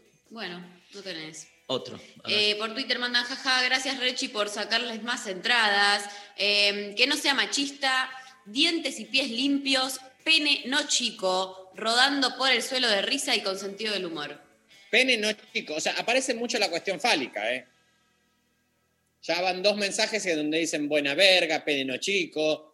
O sea, también digamos todo que no están deconstruyendo eso. Yo vuelvo sobre. A mí me da lo mismo, me puede gustar físicamente. O sea, puedo, después de 52 años, he pasado por todas las opciones. Todas. Todas. A todas le encuentro algo bello. Yo soy un gran buscador de bellezas. Incluso donde parecería que no. O sea, es, es como una vocación. Ahora, no me preocupa eso. Lo que me preocupa, eh, posta, eh, es, es el destiempo. Eso es lo que me mata. No, pero no puedes hacer nada con eso. No, ya sé, Bueno, pero por eso me va como el orto. Sí, sí. Es el destiempo, o sea, eso, nada. Paré ahí. Hola, Intempestives. Me, Mi- me cortó María. Es que alguien te tiene que parar, la verdad, en algún momento. Estaba no- viendo su corazón, Darío. Había que dejarlo que hable, que se escuche, como en terapia. Una amiga me acaba de escribir al, al Instagram diciendo, este, no iba a anotarme a tu seminario, pero este, justo empecé a vivir estos días el final de mi amor. Así que este, quiero ir al 15 de diciembre, de- que es la, la fecha donde voy a hablar del desamor, día del cumpleaños de mi amiga Loli Molina, que ya tuiteó Ah, diciendo, mirá. no puedo creer que el día del desamor No. sea el día de mi cumpleaños, pero bueno, Sí, la no es el día sí. del... ¿Qué? Es triste. La verdad Es que es feo que hayas hecho. Pobre Loli, pero yo quiero decir que este, el desamor es más convocante que el amor de acá la China. Porque la gente lo que quiere entender es por qué sufre. Yo voy a tomar toda esa clase de dos horas, va a estar reducida a la tesis de Diana Urenque. Quiero la pastillita para el desamor. Y chao. Hola Intempestives. Mi modelo de pareja ideal, coincido con Martín, tiene que ser gracioso. También que le interese lo artístico, cualquier área. Y además, muy importante, que se, que se entregue a lo imprevisto, que no le jode improvisar, que no se estrese si no hay un plan específico. Yo me mato en esta versión, pero porque yo tengo problemas. O sea, ¿Pero por qué, María? A ver, ¿por qué? Yo te- que yo yo te banco, necesito ¿eh? un plan. ¿Qué, qué, qué lo imprevisto? Vamos viendo. A ver si hoy de repente de la nada surge. No, a mí me decís qué día, qué horario. Yo organizo mis cosas en relación. O sea, priorizo lo que quiero. Digo, no puedo ir haciendo cualquier cosa en cualquier momento. Necesito orden y progreso en mis vínculos. Eh, Orden y progreso bueno, listo, listo, ya está. Ya está, listo. ¿Vos has dejado a alguien, tipo, has cortado un vínculo por ser demasiado espontaneísta? ¿Yo? Sí. no. Por eso la, la- la paso como el orto. Claro, ah, te das cuenta del síntoma que te hace mal, pero No, pero realmente me hace, no, no, eh, sé que es algo que tengo que trabajar, que no es- tampoco está bueno en ningún extremo, eso también Igual- lo sabemos, pero hay algo de, de- de poder como organizar y, ordenar. No digo que tenga que ser así todo el vínculo, porque si no es imposible, es, es hermoso también lo, lo espontáneo, no sé qué, pero algo de, o sea, si hoy es, ¿qué día es hoy? Viernes, y me hablas a las 11 de la noche, como hagamos algo. Y la verdad que no, porque yo ya pasé todo un día eh, organizando mi cerebro y mi energía de tal manera que eso no, probablemente no tenga el lugar, ¿entendés? Yo necesito... es raro que alguien anti-intensity promu- promulgue este tipo de ideas. O sea, te pone más... ¿No, Martín? Sí, sí. Sí, da- em, hay, que, hay que trabajar en eso, María. Sea, pone más del lado de los, de los, de los intensos. Yo nunca dije que yo no era intensa, Ah. me puse del lado de los que no buscan a alguien intenso, puede ser, pero lo que quiero decir es, hay, me parece, grupos de personas distintas, la gente que puede vivir con el vamos viendo día a día, si surge, surge, si no sé qué, no sé qué, y yo preferiría que en la medida que puedo elegir mi ideal, sea una persona con quien pueda organizar el vínculo de manera tal que, mm, nada, o sea, no me estrese yo por si eh, a último momento los planes cambian o si, o por organizar todo en el momento. vos por ahí de vivir que un día a cierta hora te dan ganas de algo que no estaba previsible, que no estaba previsto. No entendí el comentario. Eso te priva a vos. Ah, me priva a mí. Ese, algún día vos a las 11 de la noche le querés mandar un mensaje a una persona de, che, ¿en qué andás? Porque te dieron ganas de, de ver a esa persona, por ejemplo. Claro, pero yo prefiero eh, mandar ese mensaje el miércoles y ya sé que el viernes a la noche me voy a juntar con esa persona y organizo mis cosas en relación a eso y después Pero el vos- sábado me puedo ver con mis amigas. Vos tenés más ganas de que se cumplan los schedules que de los encuentros. Obvio. Obvio. Bueno, está bien. Entonces vos cogés con los schedules. Vos te- tenés un vínculo con eso, con los cronogramas. Tengo Me parece un- bien, es más previsible. O sea, yo tengo algo muy fuerte con. eh, u- eh, uso mucho la herramienta Google Drive, ¿ubicás? Sí. que puedes hacer mucha carpetita, mucho como organización con el calendario, como hacer... Yo, para mí, lo ideal sería poder hacer un drive de de- del vínculo, ¿entendés? Entonces Excelente. me hago un drive, me hago una carpeta, horarios, posibilidades, uy, posibilidades, eh, y ya vamos organizando y, y ahí funciona todo, en la medida que se organizan las cosas funcionan. Tercera ronda, tercera ronda, tercera ronda, tercera ronda. Sí. Vamos, tercera característica. Juguémonos. ¿Qué tiene que tener? Eh, em, A mí, o sea, le tiene que poder interesar por igual algo muy geminiano, muy mío, que es que me interesa mucho, lo hiperculto, o sea, me puedo como colgar una hora leyendo, no sé, un libro de poesía abstracta que me copa y al mismo tiempo estar viendo Masterchef cagándote de risa tomando una cerveza. O sea, tiene que tener esa flexibilidad, esa dualidad. No puede ser muy intelectual, eh, no, o sea, tiene que haber un poco de todo. Es eso. Si no, hay una parte que. uah, digo, o sea, ni, ni muy snob, ni muy... eh, no, pero no es Nini, sino Ah, con con, Con digamos. con. Claro, tiene que ser las dos. O sea, me- eh, puedo poder atravesar to- todos esos campos, lo popular, lo intelectual. Estoy muy de acuerdo. Sí, obvio, obvio. Nos, Re, nos porque- sumamos. Es que siempre, mis experiencias es, siempre están en, en algún lugar como muy enquistades todes, ¿viste? Es como, este, o, o te enganchás con alguien o muy espiritualista, o, o muy no sé qué, o muy no sé qué, dale, boludo, un poco de todo, loco, un poco de todo, ¿entendés? Un poco de todo.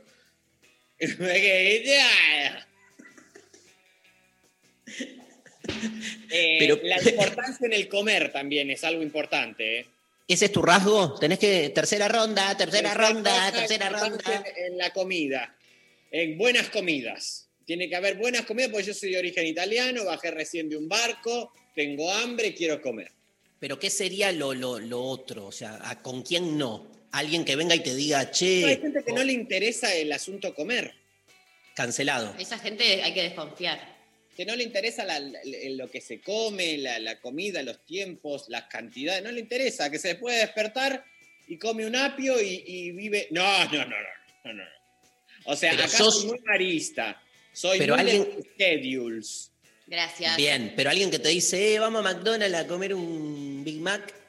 Bien, me parece bien. Me gusta, estoy adentro.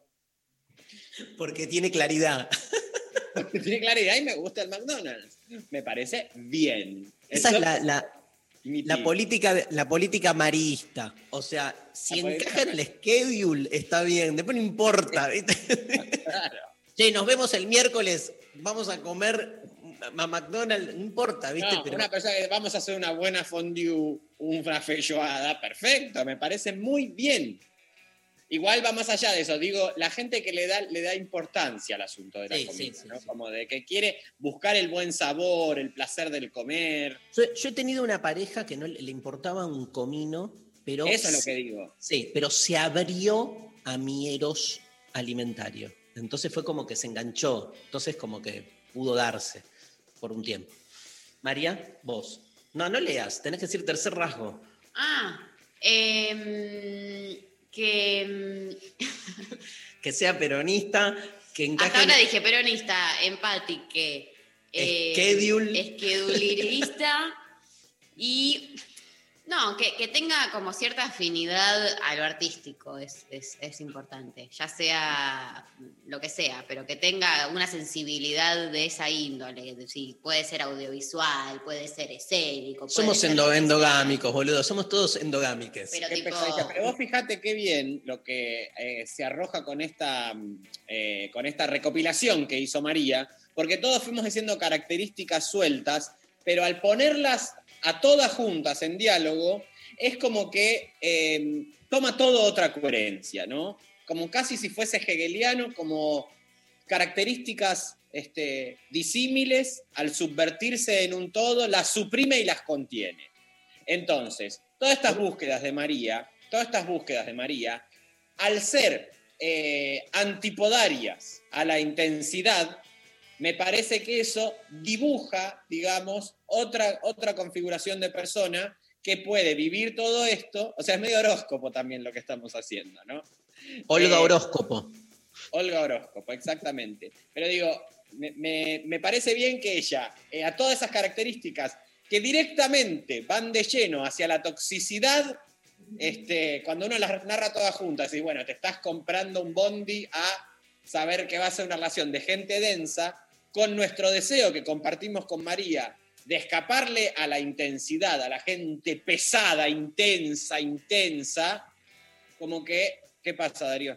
Como yo. ah, como vos, a la gente que escapamos de esa gente, eh, me gusta, me gusta que como que resignifica todas las otras Muy bien. características. ¿Cómo? Autoaplauso, boludo. Autoaplauso de la adulación del otro, en realidad. Pero, Exacto. ¿Cómo ven? Porque con la Pecker habíamos hablado de armar un telo, ¿no? Intempestelo. Intempestelo. Bueno, bueno. Pero me parece que con Rechi y María podemos armar la. se- Un, un, un intempestinder. ¿Qué? claro, sesiones de terapia, ¿no? Terapia ah, san- pensé que iba por el lado de No, para la mí, pareja. terapia. O sea, la gente viene, nos cuenta. Sí. Ah, me gusta, que ya directamente ejerzamos la psicología ilegalmente. Total, Intempestanálisis. intempesdiván. Y nos cuentan y nosotros desarmamos. Somos especialistas en desarmar. Bueno, nos vamos a la pausa. Voy con un tema nuevísimo. La balsa, ¿lo tenés? Estoy muy triste y solo aquí en este mundo. El nuevo tema de vos, la balsa. Pum para arriba, ¿eh? Pum para arriba. La balsa, Miguel Abuelo.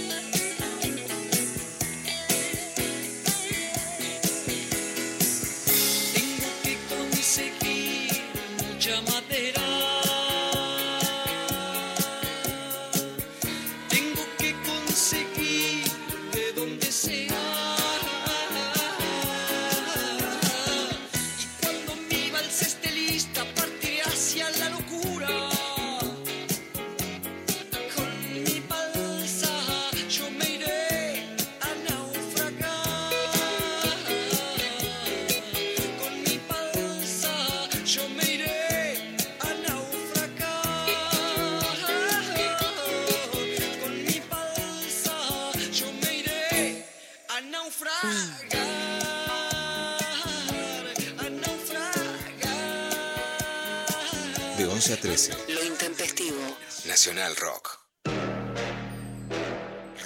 Nacional Rock. La soledad de estar acompañado.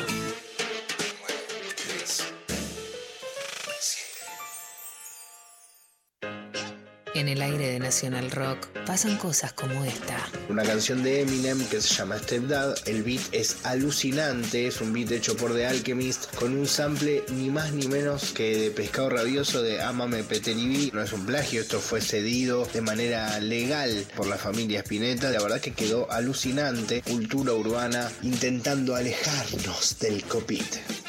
Nirvana Verbal. Nirvana Verbal. Viernes de 21 a 0. Nirvana Verbal. Nirvana Verbal. Facu Lozano. En 93.7. Nacional Rock. El coronavirus produce una enfermedad respiratoria leve, que solo en algunos casos puede complicarse. Se transmite por vía respiratoria cuando el contacto es cercano.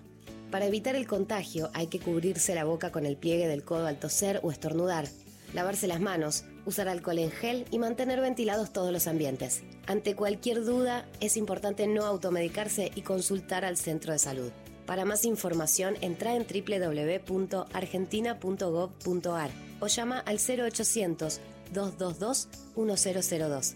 Ministerio de Salud, Argentina Presidencia. Lo intempestivo te vino a buscar. Gustan mucho las canciones de amor de, de Silvio Rodríguez. ¿Te molesta mi amor? Mi amor de multitud. Y mi amor es un arte en virtud. Ahora sí. Te Aparte, ¿por qué la canción Te molesta mi amor? Te molesta mi amor. El amor y la molestia, ¿no? Bueno, El amor y la Eh, molestia es otro- otro, otro curso que tenés que dar. Sí, va todo en desamor. O sea, todo lo que tiene que ver con el amor como una garompa va la clase 2. La clase 1 es por qué creemos en este amor de mierda, la naturaleza del amor, cómo lo definimos, no sé qué. La segunda es tratar de entender por qué nos hace daño. Y la tercera, este, si llego, es de qué manera poder desarmar eso y poder tener un- una relación con lo amoroso, como dirías vos, no tóxica. Sí, igual ya también vivimos en una época en donde todo se construye al mismo tiempo que se va destruyendo. Entonces, eh, ya el vínculo con lo tóxico, por ejemplo, está mucho más eh, naturalizado todo el mundo como jodiendo con, no, voy con mi tóxico al cine. O sea, como ya, digamos, asumiendo ya no lo tóxico como lo nocivo o ese elemento a escaparle, a escapar, sino lo tóxico como lo de que, bueno, el mal menor. Claro. mi amor, Ay, mi Silvio. amor de juventud. Y mi amor es un arte. Ay, ¿Qué pasa, Dari? me enamoré. Mira. Lindo. cumpleaños Silvio, 74. Bueno, Mi amor sin antifaz. Ay, te conté la historia, decime si ya te la conté, porque estoy con problemas. Que cuando tenía, ponele 20, 19, 20, 19, tenía una novia que era fanática de Silvio. Y entonces un día le dije, ¿pero sos muy fanática? Sí. Y me dijo, eh, y le pregunté, le digo, ¿y te lo cogerías a Silvio? Y me dijo, obvio, lo amo. Y yo me enojé. El tóxico. es tóxico. Esa es la definición de lo tóxico. Tóxico por definición. Boludo, o sea, no me, no me peguen. Soy, soy Jordán. Igual estás contando una historia de hace 34 años, Dari, ¿no? Más o menos. Pero, este, eh, ahora nos reencontramos con, con ella. Genia. Charlamos, nos acordamos de eso. ¿no? ¿Al final o solo te dio un disgusto? Solo me dio un disgusto. Me encanta, me encanta. ¡Y! ¡Te lo hubieras garchado, eh! ¡Eh! Claro. Si tanto te gustaba. Aparte, porque fue, fue peor, estábamos en un recital como si te dijeran el ópera del Gran Rex, uno de esos que siempre me dan igual, porque están uno enfrente del otro, y como que alguien había medio, se empezó a circular, che, nos abren la puerta y podemos ir a verlo a Silvio el camarín. Y entonces yo me asusté, boludo. Fingiste un desmayo.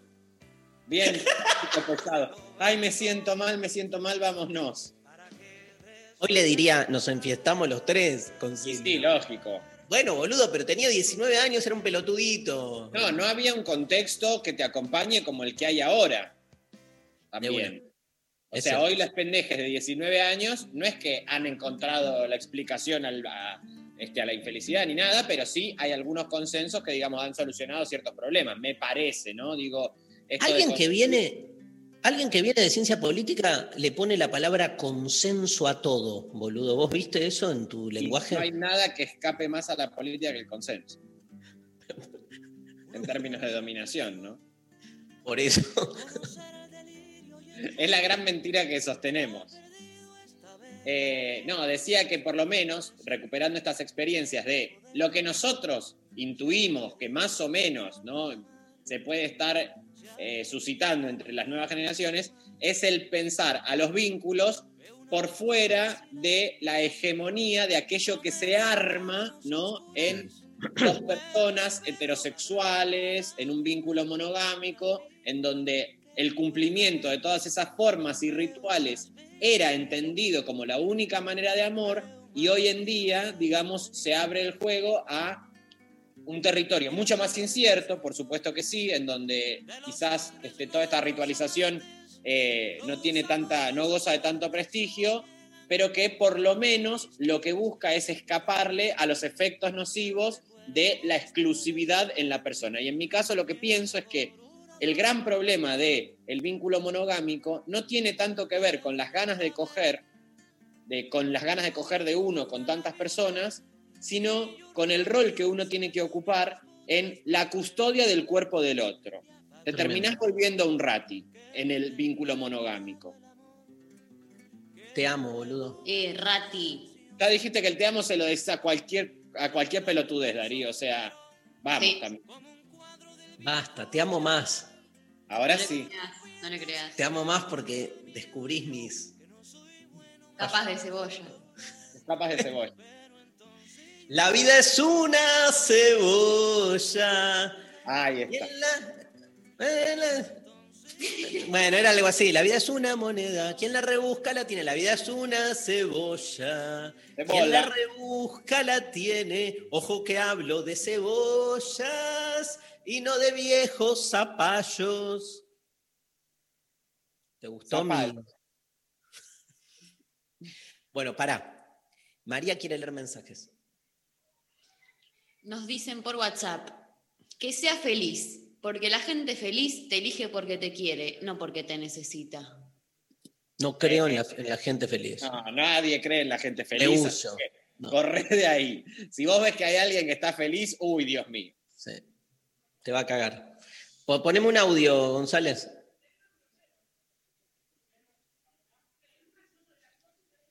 Hola, intempestivos. Tengo una duda. ¿No estamos refiriendo como a la intensidad, como más en términos de, algo relacionado a la pasión, como a la, al compromiso? eh, digamos, entiendo como lo plantea Darío, más que a algo tóxico, entre comillas, como lo dice María. Me parece que la intensidad, que está bueno poder sacarle el tinte mal de malo, ¿no? Eh, aunque no exista lo malo y lo bueno, pero ese tinte tan choto a la intensidad, eh, yo lo veo la intensidad como, eh, como algo que está bueno, esto, como dice Darío, es- estar, cuando estás, estás. Bueno, Darío, Gracias, gracias. Es cierto que aparece esto de la salvedad de cuando estás, estás. Pero, por ejemplo, la gente intensa está todo el tiempo pendiente, quiere hacer todas las cosas juntas. Eso eh, es lo que mata, digamos, cualquier clase de, de vínculo. O sea, tengo un amigo que, espero que me esté escuchando, que me dice, a mí me encanta ella, la amo, me gusta, pero todo el tiempo quiere hacer todo juntos y eh, no entiende la ecuación de por qué eh, no. Pero o eso, sea, ¿Por qué no querrías hacer No. todo conmigo, no? Está bien, pero eso- pero no, no, justamente. Eso no es intensidad, pero entiendo el debate semántico. ¿eh? Este, eh, yo me acuerdo de alguien que me pegó una patada y me dijo, "So- vos sos muy intenso, no, no soporto tanto. Y no tenía que ver con la cantidad, ¿viste? Pero entiendo que hay gente que lo ligue a eso, como que se liga a un intenso el que te está llamando 10 veces por día, te, te tira Claro. 50 WhatsApp, que... Pero eso, digamos, este, ah, vale, también, digo, entra dentro del campo, ¿no? De, de la palabra. Me parece que ese es un pelotudo, básicamente, alguien que no puede este, en- encontrarse a sí mismo, el, el que depende mucho de la presencia del otro es porque está muy, muy en- en- fuera de su eje, ¿no? Pero entonces, ¿qué es intenso? No? O sea, no termino de entender qué es lo que vos sentís como intenso. Yo creo, vuel- vuelvo No va a- más al compromiso, a la pasión. Está bien Como lo que dijo. La presencia, me parece que este, nada, que cuando se está, es de nuevo caigo en el mismo lugar, no tiene que ver con la cantidad, sino que este, en la presencia de ese vínculo estés presente. Y en, en tiempos como los nuestros, de tanta fragmentación, a veces uno está como, viste, con la cabeza en mil cosas. Y suele pasar, porque además hay como una cosa de no quiero mostrarme que me gustas tanto. Entonces, como que me hago el que no y estás ahí, pero te haces el que hay, tengo otras cosas que me interesan más. Nada, boludo, entrega para mí es intensidad. Entrega, y entrega no es entrega eh, total, ¿viste? No es entrega de toda la vida, sino en esas situaciones que construimos juntos, entrega. No se entendió, ¿no? Bueno, no importa. No, no, es que no es que hay que entender, son eh, reflexiones en donde, bueno, se van armando cositas. No hay, no No, hay- pero aparte, no, no, no se entendió y en, en tres días doy un curso sobre el amor. ¿Entendés que soy un desastre, boludo? Y bueno, pero por ahí estás dando el curso para escuchar todo aquello que necesitas decir y aprender. gracias. Voy a contar mitos en el, en el curso. Son más Bueno. sanos. Lo voy a tomar el curso, finalmente. ¡Vamos! Bueno, che, se nos terminó el programa. ¿Querés saber quiénes son los cuatro ganadores? Yo quiero que gane mi comodín. El comodín es uno de los cuatro. Ah, perfecto. Sí, sí, entró, entró. Vamos. Bueno, tenemos eh, por Instagram Denise que puso goce, cuidados, ternura y rosca. Amo rosca. Ah, mira. Mire, eso no la pensamos, es No clave. pensamos la rosca. Eh, Micaela que dijo que sea recíproco el interés, los detalles y el estar, que haya más allá de atracción física. Bien. Pau que puso que me haga reír es lo principal y si tiene el cuerpo de Meolans mejor. Meolans el nadador. De referencia vieja. ¿Quién es Meolans? Uno que tiene la espalda más grande del universo, boludo. El Atlas. El dios Atlas que en sus espaldas tenía el mundo. Bueno, Ok, me encanta entonces. Y el comodín de Martín para la persona que dijo en esta etapa en el que el amor me da más asco que pelar una cebolla, mi pareja ideal es cualquier persona que me diga que sí. nos fuimos Bueno. eh, preparando el Intempest Fest para el 20. Las entradas van a estar a la venta la semana que viene. Los esperamos a todos en el Intempest Fest y después, este, sin, no están invitades, pero hacemos una cenita, un brindis. No sé para qué cuento. ¿Para qué? Pero bueno, Bueno, está bien. Horrible. Es más tóxico. Nos vamos a poner en pedo, ¿eh? Nos vamos a poner bien en pedo. Mucha pastilla para el desamor. Compremos MD, tomemos droga, ya fue, hagamos cualquier cosa. Ya la fue. pastillita, la pastillita para el amor. Bueno, este, vamos con los rusos, hijo de... Se llama así la banda, los rusos hijos de puta. Sí, chicos. Sí, poca cosa. Con eso cerramos el viernes de hoy. Chao Martín, Chao, chiquis. Buen fin María de- Stanriver. Chau. Nos vemos el miércoles. Hay feriado. Sofi Cornell, Lali Rómbola, Pablo González, Matías Arrezaigor hoy en la operación técnica. Y esto es Lo Intempestivo en la Nacional Rock. Chau, chau, chau.